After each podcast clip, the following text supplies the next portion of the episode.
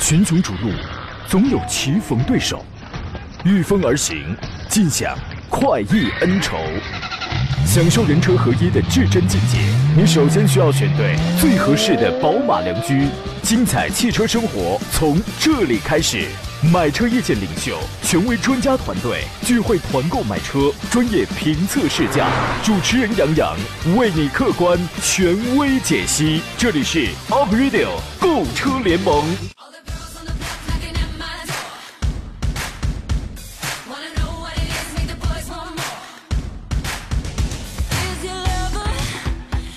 每回我还没来的时候吧，我们车友群里的朋友，你们的发言是我率先能够看得到的。你们总是表现的比我还积极啊！十一点整零三十八秒的时候，就有人说来了来了来了啊！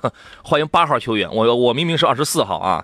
我来了，欢迎各位在星期二的上午时间收听山东交广开发启航的 Aprilio 购车联盟，我是杨洋，我在酷热难当的济南问候全省的亲士盟友啊，当然也是酷热难挡啊。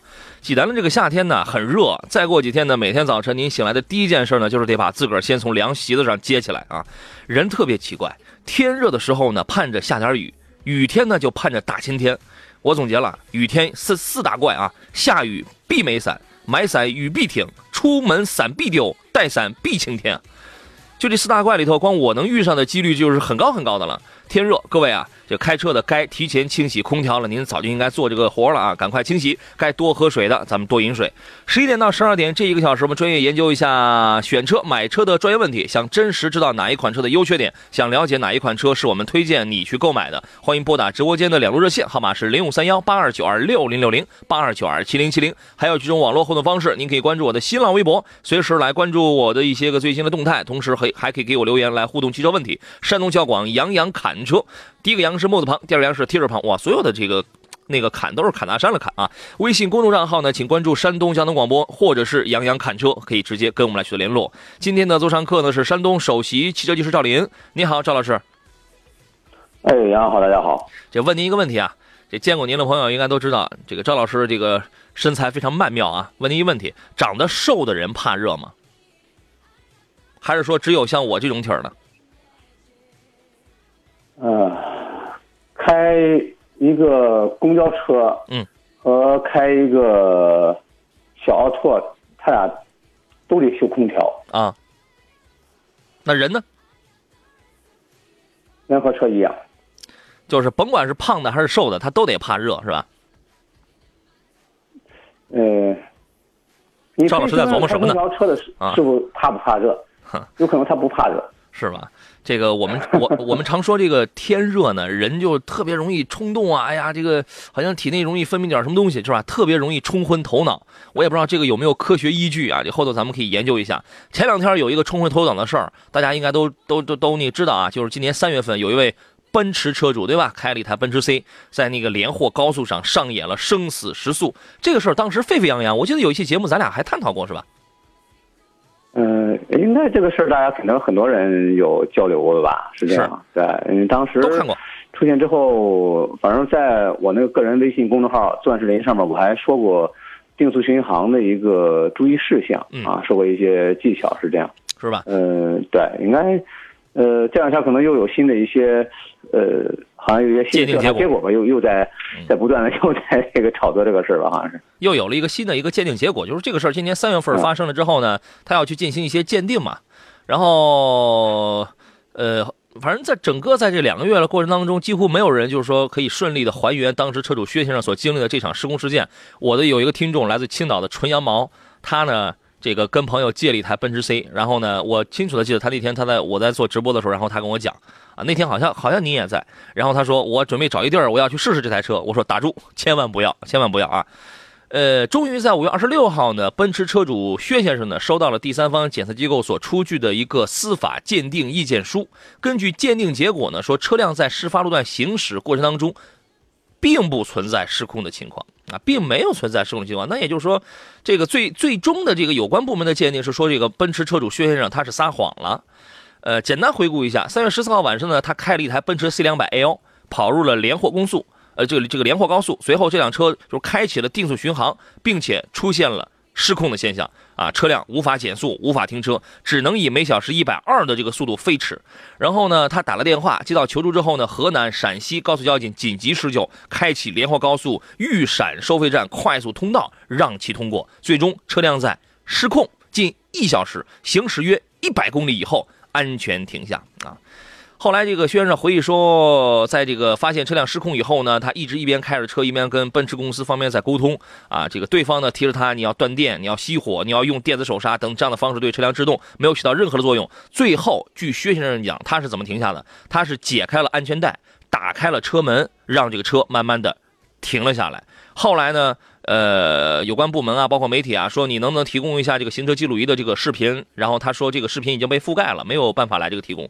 最终的这个鉴定结果呢，显示，呃，他在这个连霍高速的行驶过程当中，排除脚垫卡滞导致失控的可能性，排除定速巡航功能开启开启状态下 ABS 或者 ESP 起作用的可能性，确定驾驶员至少未采取通过将电子档杆拨入 N 档的方式进行强制关闭定速巡航功能的操作，结合车辆制动系统、巡航系统均正常无故障的客观事实，综合认定车辆并不存在失控的情况啊。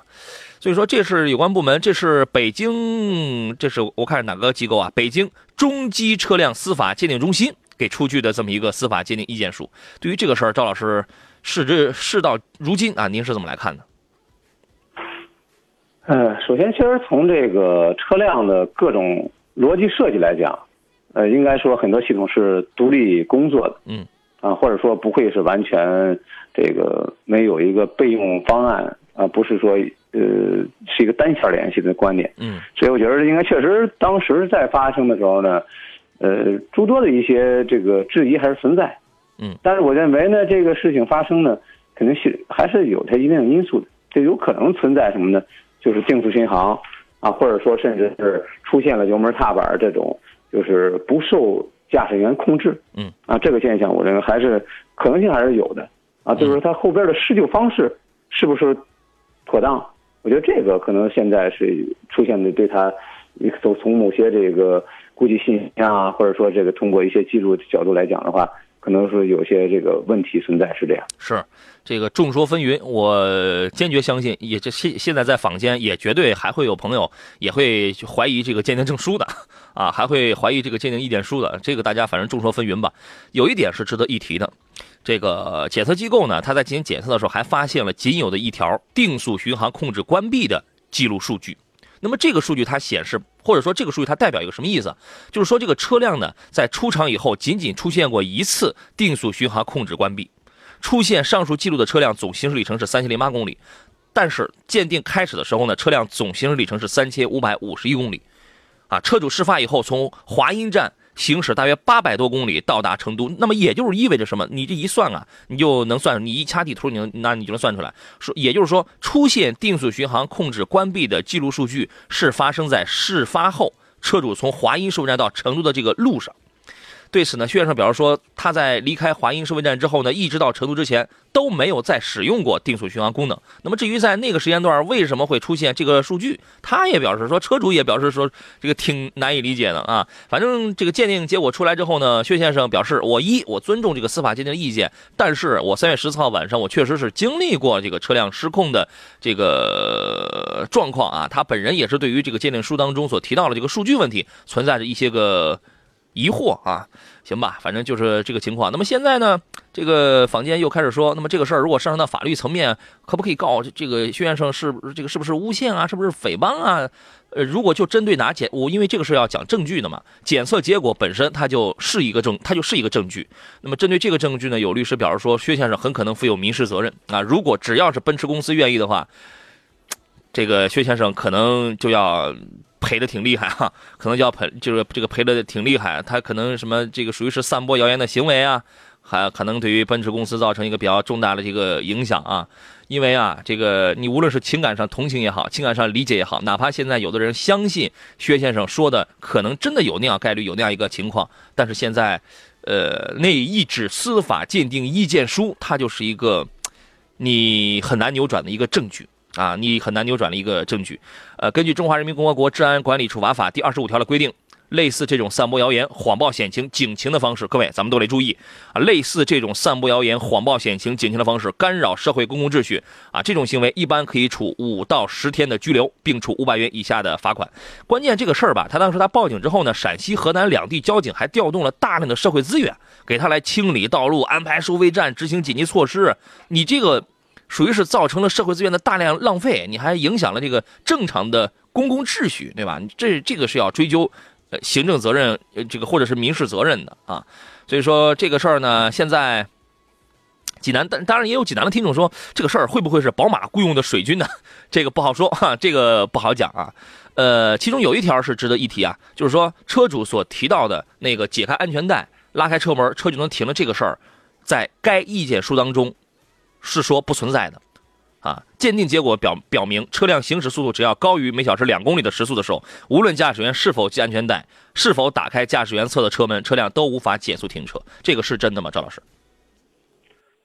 嗯，从刚才说一点呢，正常来讲，呃，车每个车设计是略有不同的。嗯。呃，结合现在的一些新能源车型，或者在设计过程中呢，本身在打开车门。其实它会切断的是档位的一个输出，然后然后还会让这个呃电子制动啊会起到一定作用啊。好，咱们先说到这里，进入广告，回来之后咱们接着来分析。好了，各位，我们继续回到节目当中，还是来总结一下刚才的这个话题啊。我们刚才留了一个话题，叫做如果车辆达到一定速度情况下，你想要让车辆制动，解开安全带。啊，这个打开一点点这个车门，车辆到底会不会就是真的慢下来，以至于一直到停下呢？这个赵老师，请继续说完您的观点。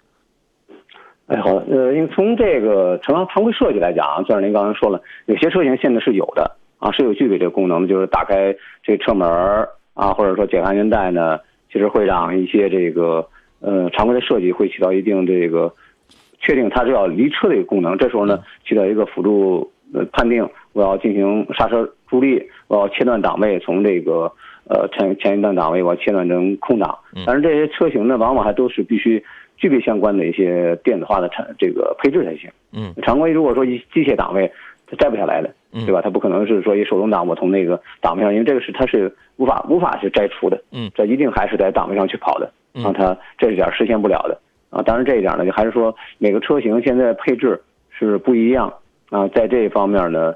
还没有完全在统做统一的标准，就像一样配置，可能我的功能没有说千篇一律做了一样标准。嗯，啊，这一点呢，我觉得会有差异性。嗯，但这一块在现阶段的逐渐这些车型的发展中，我觉得受车门的信号影响以及安全带的信号影响呢是比较多。嗯，你像安全带的话，这一块现在之前一段有个车型有召回的时候啊，也是由于安全带这个程序呢没有写入这个车辆一些程序中，或者是写的不够完善。就导致这个呃呃这个这个智二次启就智能启停，嗯，呃辅助启启动的话，没有检测到车辆可能存在这个溜车啊这种现象啊。呃，其次呢，就车门打开呢，确实现在很多车型都有设计，嗯，啊就设计什么呢，让它起到一个这种呃电子手刹低速过程中，电子手刹直接起作用，切断档位啊。这种呢，有很多车辆在现阶段的一些电气化呃比较。全面点的车型啊，应该说都具备。呃，不光是呃上几十万、几百万，甚至几万块钱的这个国产车型也都有这种配置了。嗯，啊，这一点儿，嗯，但是您还是说到功能是逐渐在发展啊，这一块我觉得会有一些配备，但不是普及的。嗯，就是具体它这款车有没有在这个状态下出现？嗯，其实应该说，我觉得有一点，呃，张林要说一点这个公道一点的话也是哈，或者说站在消费者的角度来说的话，因为有些数据是。消费者无法掌握的，嗯啊，其实即便是这个呃鉴定部门，我我我实打实讲，他们也不具备这个能力，也只能是厂家通过他的一些呃内部的一些数据提供啊。在例如，实际上我前天我发过一条微信啊，这个当时我里边有一句说的就是有些空调像空调，我可以让它温度再低一点，就我现在设到最低了啊，最最低的位置上，我能不能再让它再低一点啊？其实厂家很多的功能呢，我就通过摁这个面板儿，有些按码就能让它再实现一些这种功能。其实这些功能都是厂家来掌握的，甚至呃厂家售后平常都掌握不了，在设计工程师他都里边他可能会掌握这些功能。我明白你的意思。这个功能很多情况下是是根本无法常规人根本掌握不了的，是这样。就就是这个功能，我觉得很简单一个道理。那厂家想提供哪个数据，想从哪个数据来提供，想要什么样有利的数据，呃，完全是都可以他来把控的。我明白你的意思。这个就是可能有人他会怀疑说，这个北京的这家这个鉴定机构到底它的数据来源不具备这个能力，我可以果断的说不具备。这这个当然咱也不能把咱也不能把话这个说死啊，对吧？这个就是说他的这个数据来源是他自己鉴定的一个结果，还是说他拿到的是奔驰方面给的一些数据，对吧？啊，这事越说越复杂了，咱们也不是破案的。呃，有网友说，薛先生如果是谎报军情，那他动机是什么？图什么呀？不可能拿这么大的事儿来炒作吧？相关部门的意见也不一定真实。从情感上，我理解你说的意思，但是我刚才我为什么我说的是现在要讲证据？人家那个鉴定。意见书那个就是实打实的证据，你情感上的事儿，你你的这个情感上可能有很多人，那那这个都会复议，但是现在这是要讲证据，对吧？啊，所以说这个事儿众说纷纭吧，大家自己去讨论讨论啊，也有可能薛先生现在自己也觉得也挺憋屈的，是吧？那个刚才我们车友群的纯羊毛，他他是其实拿他的奔驰 E 是做过这样的实验，什么解安全带啊，什么那个这个这个这个这个稍微开点车门啊，车停不下。车不会减，这个车是不会减速，可能跟这个按照赵老师刚才的意思，可能可能是不同的车会有一些不同的有一些设定啊，这个留给大家自己去讨论啊。你有什么样的观点，也可以跟我们来说一说。来看大家挑车买车的这些个问题啊。机车男孩说，吓得我每回走几何高速，我都不敢用宝骏五幺零的定速巡航了。不至于啊，我们这个，不过我说实话啊，我这个这个这个，我对这些东西我向来是不太信任，所以我向来也不是太用啊，但是也不至于成为。这个惊弓之鸟啊，瘦胖子说，无意当中听到你的节目，江西老铁来报道。嚯，我们的节目现在传播很广泛啊！您通过任何一个知名的手机 app，然后您都可以在线收听啊。插电混合动力车看的有两款，一个是宋的 DM，就是比亚迪宋 DM，然后还有荣威的小 E 二叉五，怎么选择？还是可以等等长安的 CS 七五啊，长安 CS 七五也要出一个这个插电混嘛？嗯，最大的差别在于宋的 DM 呢，这个车虽然有很多很多的毛病啊。噪音也大，然后那个那个电控系统，这个什么那个屏经常会卡，然后这个充电的时候，这个交流电的这个噪音特别大。但是它是一个四，它是它是一个四驱，对吧？你能买到它一个四驱，比亚迪的这种混合能源车，那就是给你拼什么？我昨天节目我还讲了嘛，我就是拼加拼加速，你知道吗？这事儿真的好吗？这事儿真的好吗？然后呢，荣威的这个小 E R 叉五呢，它现在应该是是没有四驱排量的啊，呃，是是没有四驱结构的。对于这辆车怎么来选？赵老师，您的意见或是什么？嗯，其实一个就有一个插电混这种电动结构的车型啊，首先是什么呢？就是要的有有几点特点。一个人我要什么呢？我要加速快，嗯，啊，我要一步就出能开出去。嗯啊，这个这个呢，钻石林，呃，有一个车友是经常跟我说他的一个亲戚，嗯，所有这一类的车加速都不差钱呢，都很快，就就是为了什么呢？为了这个提速快，就买了一款这个国产的这个电动车，嗯啊，就是因为有有有百十万的车也有，就是非要为了就是提速这这一下就买个车玩嗯，呃，这是一种从动力输出角度来讲的话，那考虑到这种结构，你可以考虑就是哪个车的这个在呃。加速性能，因为毕竟还是有一个驾控的加速性能有区别，送快基础的排量和这个动力匹配功率，因为本身的功率指标还在那摆着呢。嗯，这是一点。第第二呢，就是我我要的其实就是它的经济，它的稳定。嗯，是这样。那好了，这时候呢，其实我更多的是要考虑到什么呢？呃，因为赵志林这两天也研究了，有有其实有深度研究了有半个月的一个呃新能源车啊，这个电算电动车吧，纯电的这一块儿，呃，我觉得。这个轻量化一定非常重要，轻量化一定非常重要。有的时候你做一车出来，自重特别重，啊，这个甚至可能你负担的带着一个四驱也好，负担着我带着一些板件这个车身尺寸多么大，但它这种带来的实际上真正能量输出的话，核算如果咱们过去叫什么呀？过去算叫油耗啊，我们经常计较。其实，在未来的可能下去五年左右的时间，可能要算是电耗，嗯，啊，消耗电量。啊，这一块呢，就是说我其实他现在来讲的话，就可以实实现了。像您在研究过程中，现在叫叫什么呢？我不用加多少油升了，多少升油，我加了多少度电，啊，我加了多少度电，我多少度电，我跑了多少公里啊？其实在这个算来讲的话，即使我比就是如果两台这样的车放一块，不是我和一个纯燃油比的话，那这时候我就要看这个电耗和我用了多少度电了。嗯，啊，这时候就要考虑的一个相应的经济性。呃，另外呢，其实现阶段来看的话，呃。我觉得电池包的结构、电池这一块儿，呃，技术特性啊，差别非常大，差别非常大。就这时候你买了以后，它真正的二手车的保值性，呃，可能就说了，如果说一个整整整件的更换，确实是八万十万，啊，确实是八万十万的这样一个价格，非常贵啊。有些有些呢，它是可修复啊。虽然您这辆车呢也是在呃拆卸维修一些这样的车型啊，专门在研究这样的拆卸车型，哪些车啊什么样的结构。采用了什么样的这个电池组结构啊？能不能维修？我觉得这些部件呢，也牵扯到这个最后真正车一旦坏了，或者一旦到了一个二手车置换的过程中，能不能行？因为有如果说整整件换那种，可能结果就是确实要多花八万十万，那甚至到时候一看，哎呦，这车没有没有二手车价值了，对吧？这是要考虑的一点。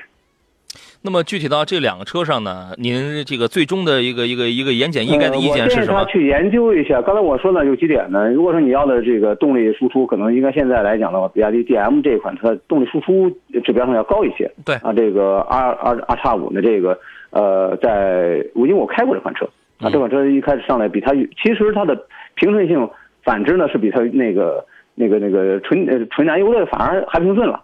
就感觉是那样，变速箱因为开始用电那块儿，反正平顺和加速性能还呃体现的要平顺一点，呃嗯，或者我建议他也关注到两款车的这个售后保证呃一些这个政策吧，是这样，因为具体这一块儿呃我没有研究它到底是哪个可能有是不是有终身保修的啊，是可能说周期更长一点的啊，从这一点来仔细对比一下，嗯。是吧？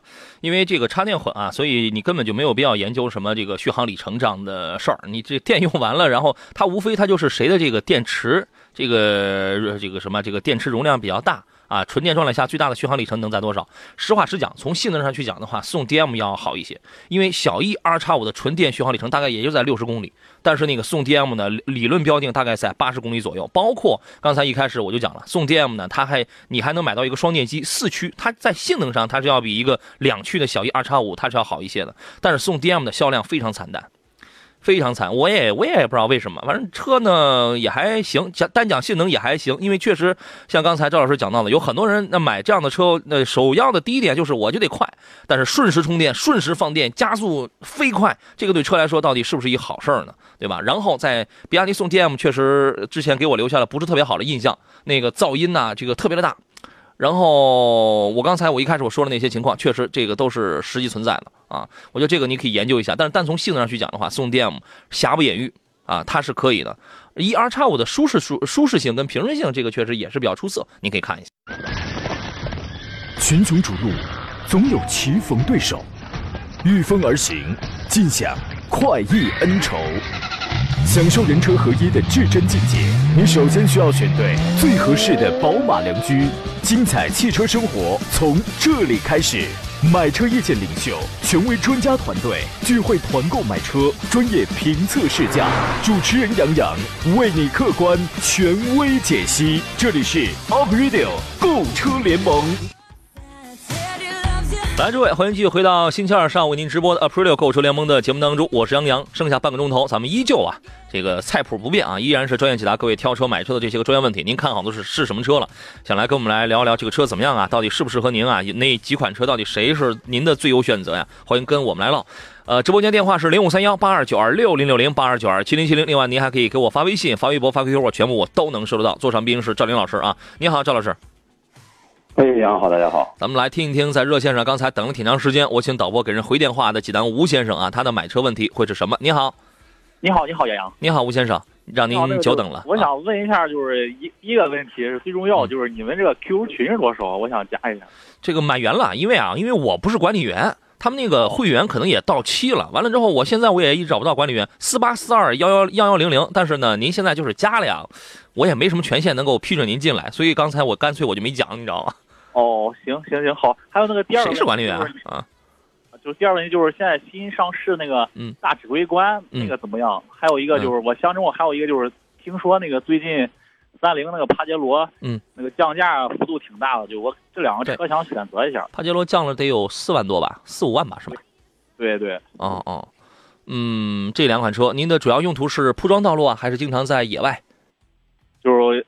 一个月去一次野外吧，就是想带着媳妇儿、带着孩子出去去撒撒欢儿。嗯嗯嗯，其实是想要一些既有舒适度，然后也要有性能的车子，是吧？对对对，就有越越野功能的，就是相对的四驱。明白，赵老师，在这两个车当中，您是怎么来选的？啊，两款车应该看了吧？大指挥官，呃，如果说在这个整车的这个配置啊，呃，性价性能方面，我觉得还是有有所提升的。基本上就是一个大切类似的一些基础框架，可能甚至比大切还长了一点。当然，在宽和高方面、空间方面，不见得比大切呃大切强多少。但是 2.0T 的也算是它主推的现在一个阶段。我觉得和和帕杰罗比的话，帕杰罗就是性价比高，应该确实在包括像普拉多没有取消一些二七排量之后，呃，相应的一些车辆都呃呃受影响的状态下，那个一下子让这个帕杰罗受到一个重推的一个状态，现在是这样。你说这个呃，可能是一个一个时间段，还是两款车仔细来对比，有一个呃更冷静一点的考虑，因为上来指挥官可能车刚刚到店。啊，各个店里也刚到，呃，有些车辆的实际状况，我觉得肯定不会太差啊。但是是否非常稳定啊？我觉得可以多观察一下，是这样。对，行行，就我就想要一个七座的七座的车，就是。嗯，明白，就是就是七座还要带点野性的嘛。对对对，然后空间大一些，我怕到时候嗯，到时候要要二孩的时候到时候。嗯，从你这个选择，我估摸着你应该也看不上汉兰达跟锐界，是吧？啊，对。对，实际上在三十万以里的七座比较野性的这种，而且你一定得是合资或者是进口品牌，是吧？啊，对，选择本身不多。选择本身不多，这个吉普的大指挥大指挥官刚出来的时候，我送给他三个字儿：软妹子哈。因为这个，因为这个车，它现在它出来之后呢，就是你你要的空间什么舒适度，这个确实有。然后整个的包装都是非常倾向于城市 SUV 那种，你包括也换承载式车身，完了之后整个的配置都是比较的精细啊。但是这个广菲克后期的做工怎么样？我觉得这个你我我的建议是你不要着急买，你不要着急买。帕杰罗呢？这个车非常的简单，你甚至你可以用粗糙去这个形容它，它的它的舒适性，它的这种细节，它的这个配置程度肯定不如这一款，肯定不如，对吧？但是它稳定，它简单，它就可靠，它能力强。哦，就就就说比霸就跟霸道相比的话，比霸道稍微强一点，是吧？呃，差不多。帕杰罗跟这个霸道的这个能力属于在一条水平线，还是要差一点。霸道应该技术技术性能还是强一些，因为霸得是三点五以上的霸道，得那这个上去了。因为强得是三点五以上。七那一块以后，你，就价没法比比了，是这样一个状况。行行好，好，我明白了，杨杨啊，指挥官，我建议你观察一下，先不要着急，是吧？行行行行，好嘞，好嘞，再见啊，好嘞，好嘞，好嘞，拜拜。乐小医生说，杨仔，火箭凉凉了，哈。哎呀，火箭也挺不容易的啊！平淡才是才是真说，奔驰巡航失控这个事儿，我认为是有可能的，就像几年前出现的夺命汉兰达那样，呃，某个零部件偷工减料或安装不完全到位造成的。但过一会儿完事儿以后，一切正常，也检测不出什么问题来啊！你就像凌志汉兰达那样，冷却液温度传感器有问题，但过后检测，但过后检测又正常了，所以往往就是赖这个操作不当所造成的，车主很难自己拿出证据来证明自己。嗯，反正最后这句话说的我是深有感触啊。这个车主有的时候确实是挺难拿出证据来证明自己的，所以说，哎，所以说剧情也有可能会反转哦，剧情也有可能会这个反转啊。反正现在就是北京那个什么那个中级检测机构拿出了那个证书，这个这个事儿挺沉甸甸的啊。这个后头咱们再说吧。星星点灯说，两位请评价一下2018款的帝豪的 GS 1.8升和 1.4T 该怎么来选？女士开市区道路居多，我觉得买 1.4T 的就好呀。赵老师觉得呢？我没听哪一款车？帝豪的吉利帝豪的二零一八款的 GS。嗯嗯，那就可以是这个排量了。毕竟女士开对动力的需需需求呢不算高。嗯啊，那个常规这个也是一个主推的排量吧，是这样。油耗低一点然后平顺一点我觉得这就可以了啊。嗯，再看一下，生命如歌说，请问杨洋，雷克萨斯的 ES 二零零精英。啊，二零零精英对，现在还在卖，但优惠幅度挺大了，二十出头了吧？和皇冠的先锋版，先锋版的皇冠配置可不高，还有捷豹的 X E A 啊，X E L 啊，就是国产之后的那个精英版，怎么来选？都是入门版。呃，老婆呢特别喜欢捷豹，我呢喜欢 ES，然后呢老豆呢就让选皇冠。你们基本上是代表了两个性别、三个年龄，这个没毛病，这个没毛病。一这很多家庭一定是是这样选的。家用怎么选合适？哪一款？你看它的重点是哪一款以后维修保养要便宜哎，我我我觉得这个特别重要。嗯，老婆一定是选捷豹的便宜啊，老婆一定是选捷豹的。但是很遗憾，捷豹这个车保养两千块，不便宜的。保养很贵。然后如果从这保养来换，我觉得皇冠和雷克萨斯都可以。对你在这两里边挑是可以的。这个他俩都有这个现在一些保养的政策。呃，雷克萨斯可能更加明确一点。呃，从单品件来讲的话，嗯，应该说皇冠的单品件价格更便宜点。回到一点，我觉得关键是不坏。嗯，皇冠跟雷克萨斯都挺难换，有什么保养也坏呀？你去维修，平常就是保养了。对，保养呢又有一些政策，就是直接是免费的保养啊，都享受政策比较长。对，这个都不用太担心。六百的、八百的，这两个车型里边，它再跳一跳吧。应该剩下就是看。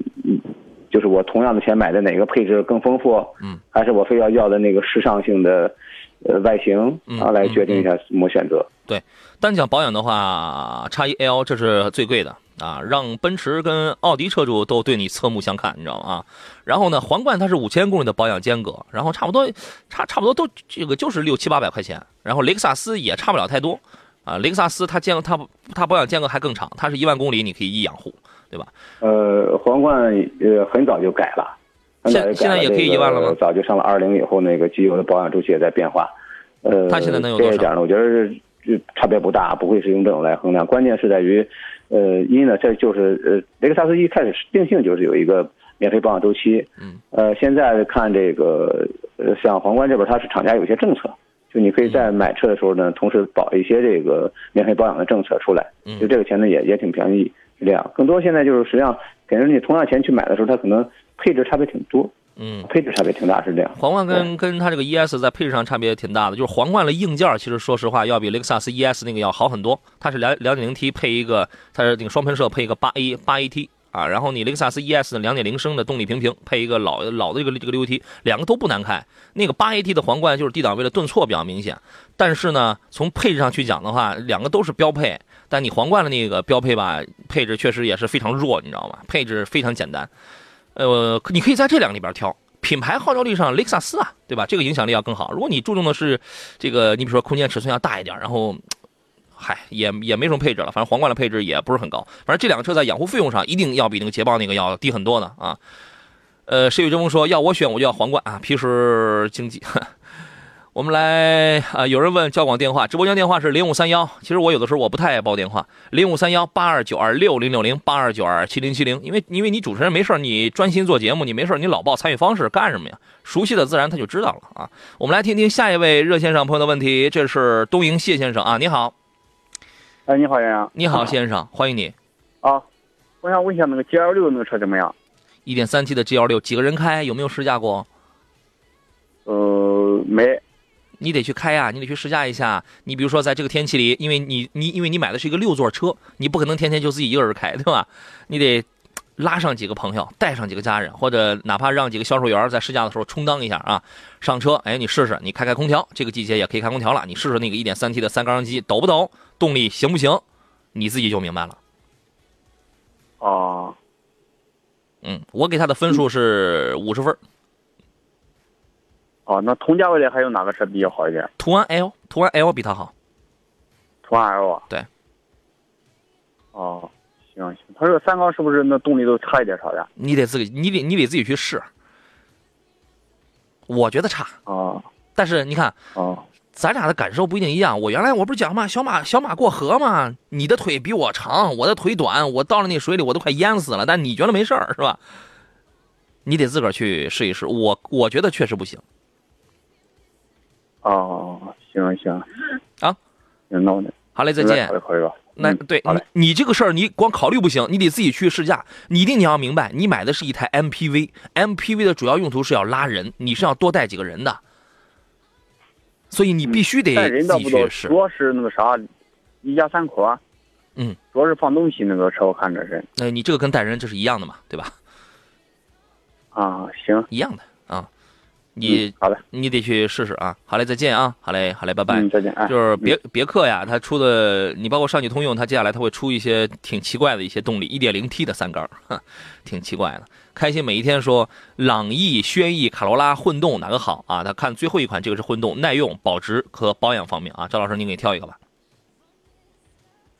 嗯，三款车在这方面都挺好，嗯，就耐用和保值方面都可以，呃，没有太大差异性。然后从细节上来讲的话，呃，朗逸现在在做，逐渐在更新吧，嗯，而卡罗拉呢，应该还处就是像说的混动，还处在一个正好是一个非常平稳，呃，价格优惠幅度呢也算是比较理想的一个状态，性价比现在看的还比较。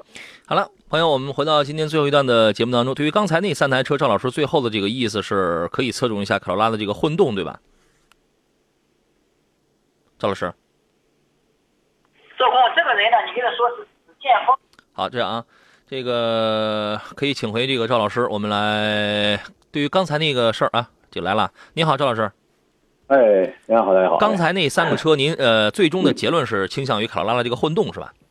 呃，应该讲的话，三款车，我觉得刚才说到，因为它就考虑了一个保值和稳定性是这样。耐用啊，我觉得应该耐用啊，耐用方面是对。嗯。呃，因为我刚说这三方面，这这几个车都差不多，啊，都挺不错的。我倒建议，因为呃，如果说因为轩逸呢，有点是这些年变化不大啊，性价比合适在就是走价格优惠啊，价格特便宜啊这样一个点。嗯。像这样的情况下，其实呃很多车型还是在做，会有一些问题，就是逐渐它也会在制造成本上去考虑，我怎么哎能让大家便宜一点儿，我从成本上再降低一点儿，让大家实惠一些。但这时候它可能会带来，就是说我不可能十全十美，那可能有些件儿的耐用性就弱一点儿。而嗯，换之像呃朗逸呢，它一直是一个不断在变化，但是我觉得它不是走非要想把价格做的多么低，让它保持一个状态。呃，卡罗拉呢，我觉得它现在混动，尤其是双擎这一块的话，呃。代表现阶段的一个混合动力比较成熟稳定的一个技术，嗯啊，我我建议他呢，应该说，呃，去侧重对比一下啊，可以在呃朗逸和混动的卡罗拉作为重点去对比，是这样。嗯，三个车各有特点啊。轩逸的特点啊，就是因为因为现在轩逸跟现款的跟老朗逸现在都特便宜啊。这个轩逸的特点就是你花很少的价格，你能买到一个空间很大的，然后开起来呢，这个车软。就是柔软度比较高，比较的舒适啊。然后朗逸现款呢，它不是这里边最便宜的，但是它是这里边销量量最高的啊。你四平八稳的开着这个车也没什么大的这个毛毛病啊，比那个轩逸反正驾驶感受要稍微要这个硬一硬要弹一点，要硬一点。卡罗拉混动它的优点是你开的时间越长，它就越省，它的油耗低啊。所以说你根据这几个特点，然后您去联去去联想啊。我们来听一下聊城孙先生他的买车问题是什么？你好。哎，你好，你好，孙先生。我咨询一下，汉兰达和途达这两个车有那个有有有什么优缺点吗？汉兰达跟途达是吧？对。您准备在哪儿开？怎么用？在郊区吧，工地。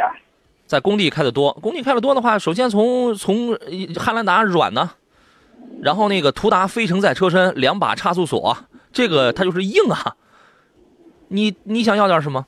这不已经明摆着了？你想要点什么？你你是就想要个硬的，呃，硬的能能适当越野的？对。那那这毫无疑问，途达。途达这手动挡和自动挡有什么优缺点，或者说有有有什么可比性吗？手动挡跟这个自动挡？对啊，这个根据您驾驶习惯就好。因为因为途达这个车我还没开过，大概是这个礼拜他们会给我送一台这个长期试驾车过来。这个车我暂时还没有开过，但是从技术结构上去讲的话。日产造东西啊，应该是比较可靠的。首首先从大件上去讲，它应该是比较靠。郑州日产生产，东风日产的网络在这个销，在这个销售。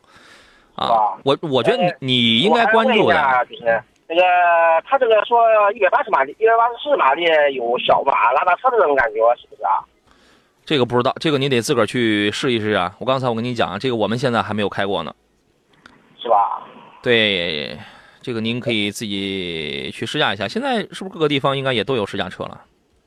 哦，我们阳城这边还没有呢，说，嗯，我我我想现在考虑考虑再再说，还没对，反正你如果真想拉到户外去玩的话，汉兰达不行，是吧？对，哦，行行行行，我好嘞，再见，好嘞，好嘞，好嘞，好嘞，拜拜，好嘞，拜拜。我就喜欢这么简单的问题啊，三言两语就能说清楚的问题。尼古拉奥说：“你好，我问一下，领克和 VV7S 这两个车怎么样？哪辆值得入手？VV7S 2.0T 的是吧？领克领克零幺差，反正差不多。我初步判断，你买的应该是十七八万上的这两款车吧？啊，张老师，您会怎么来评价呢？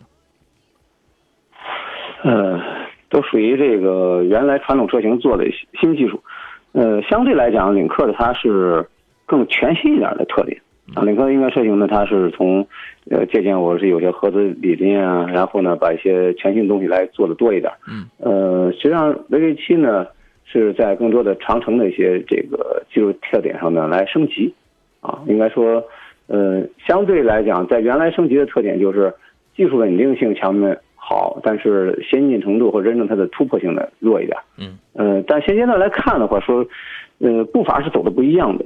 啊，因为 VV 汽车更多的已经是铺垫网点特别快，直接就是走有点走销量了。对。啊，当然呢，我觉得这个走销量以后呢，也带来的就是呃有些质量问题啊。我接触过有两台车啊，有这个加速时的一个异响啊，这个还是有有一个厂家一直在。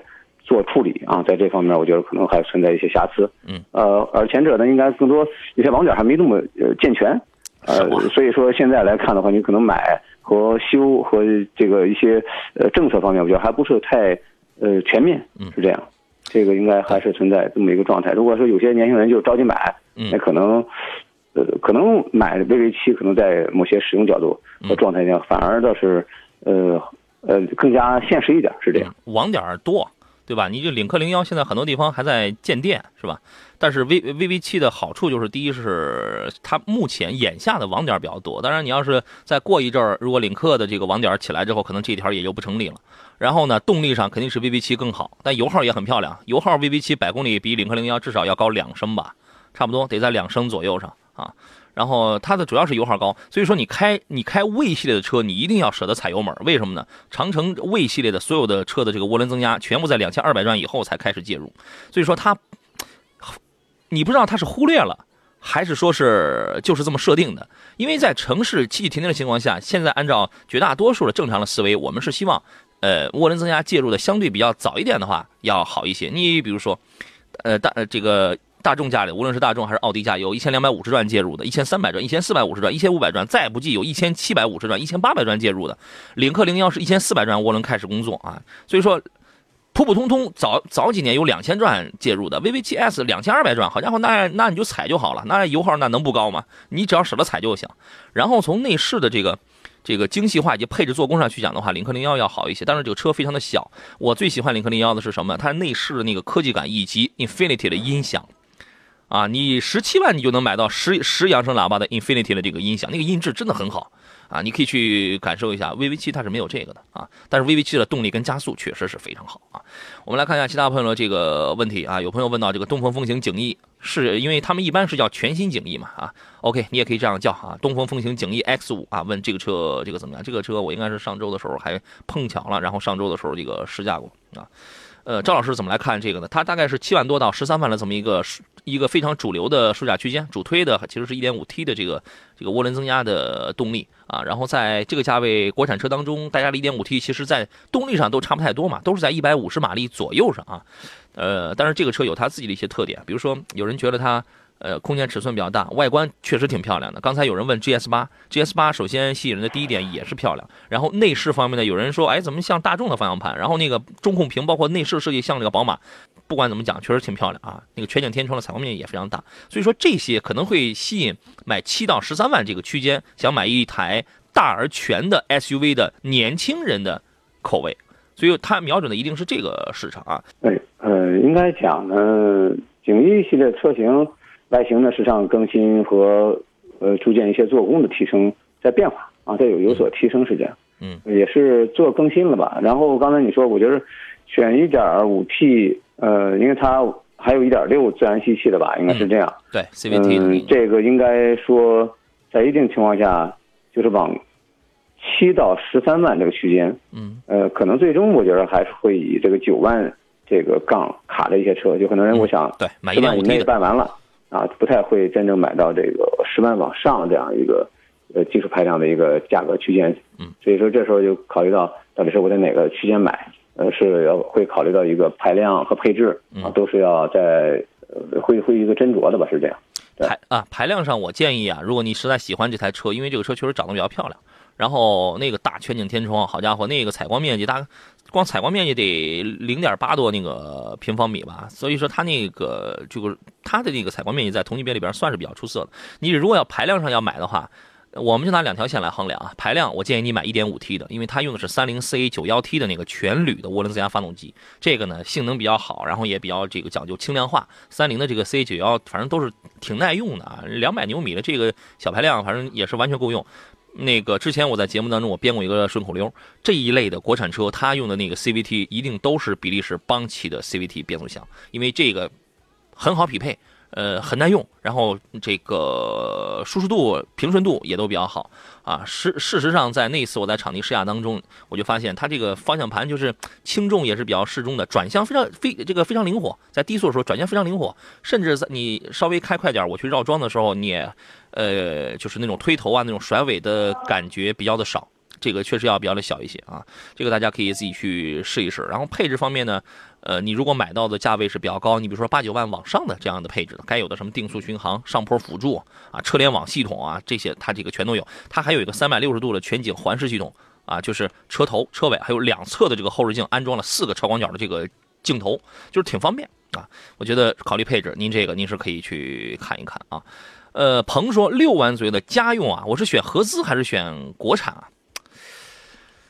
嗯，您给您您给定一个吧，车咱们就不说了。哎，不，这个这个不说不行。六万左右的合资，你能买到的是谁呀？捷达、飞度、小型三厢车、桑塔纳、三厢车都有，现代、起亚，对吧？你只能买到这样。但六万左右的这个自主品牌，吉利的、长安的，我真的觉得比比他们大于等于，比他们大于等于，我觉得。应该说，在这个价位，首先我觉得要的需求是不一样的，看怎么个需求。对，呃，刚刚呢，有一车友也是开一小车啊，也是一国产车哈。那咱们没时间说了，这个赵老师，咱们今天咱们还有十秒钟，这个咱们到点儿了，咱们期待着下一回咱们敞开了聊，好吧？